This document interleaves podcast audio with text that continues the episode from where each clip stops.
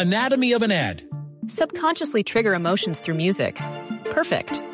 Define an opportunity. Imagine talking to millions of people across the U.S. like I am now. Identify a problem.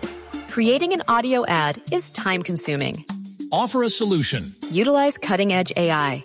Imagine creating all that in under 30 seconds. Well, we did to create this ad. To learn more about AI in the audio industry, download the white paper from audiostack.ai.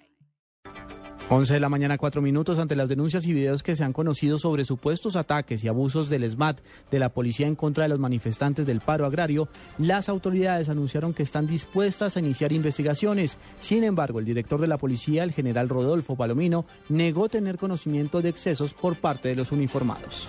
Bueno, creo que abusos eh, de la policía no han habido. Realmente lo que hemos hecho es contener estos desmanes.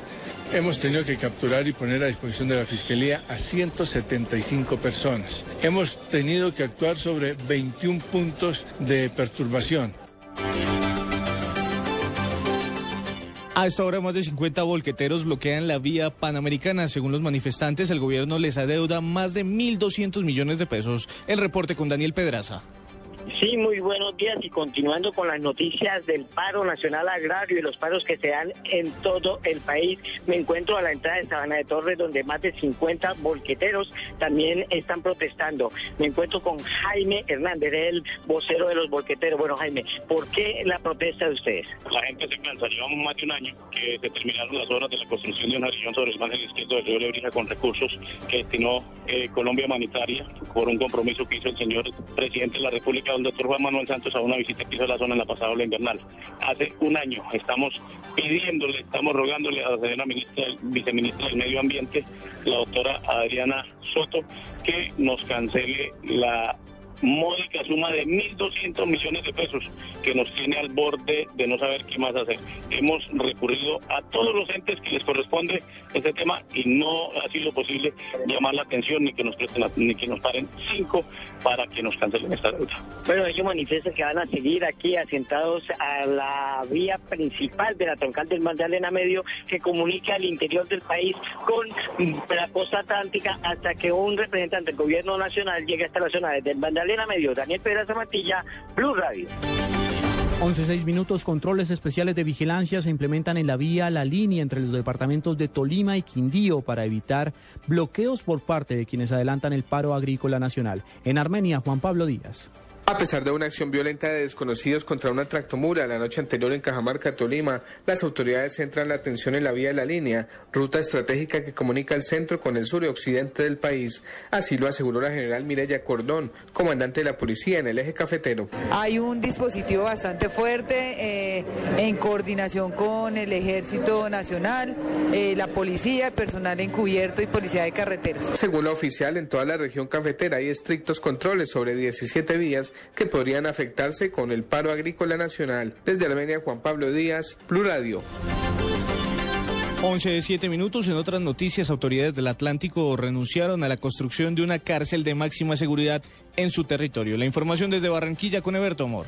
Tras varios años de reuniones y solicitudes para que el gobierno nacional incluyera al Atlántico en su plan de expansión para la construcción de centros penitenciarios modernos de alta seguridad, el gobernador del Atlántico, José Antonio Cejebre, tomó la decisión de renunciar al proyecto que inicialmente se había planteado para esta sección del país. Según la ministra de Justicia, Ruth Estela Correa, los argumentos del gobernador y la alcaldesa de Barranquilla convencieron al gobierno para no construir la mega cárcel. Buenos argumentos que ellos han expuesto eh, han persuadido al Ministerio Ministerio de Justicia en el sentido de cambiar la idea de construir una megacárcel eh, en el Departamento del Atlántico y en su lugar hemos llegado al acuerdo de construir un establecimiento de resocialización agrícola para el Atlántico y colonia penitenciaria. La decisión del gobernador obedece a la necesidad de generar procesos productivos como parte de la resocialización de reclusos en las cárceles. En Barranquilla, Eberto Amor Beltrán, Blue Radio. Noticias contra reloj en Blue Radio. 11 de la mañana, 8 minutos. Noticia en desarrollo. Delegados de la ONU, de la Universidad Nacional, se reúnen a esta hora con algunos de los voceros del gobierno y de las FARC en La Habana, Cuba. Esto a pesar de que la guerrilla anunció una pausa y el presidente Juan Manuel Santos ordenó a su equipo negociador regresarse al país. La cifra que es noticia hasta ahora, 18 vías principales de Boyacá se encuentran bloqueadas según la Dirección de Tránsito y Transporte de la Policía. Son la vía entre Chiquinquirá y Tunja en los sitios conocidos como el Desaguadero en Samacá, Tres Esquinas, Tinjacá y Florencia en Tunja. Esta misma situación también se registra en el carreteable entre Tunja y Venta Quemada, en el sector conocido como La Playa.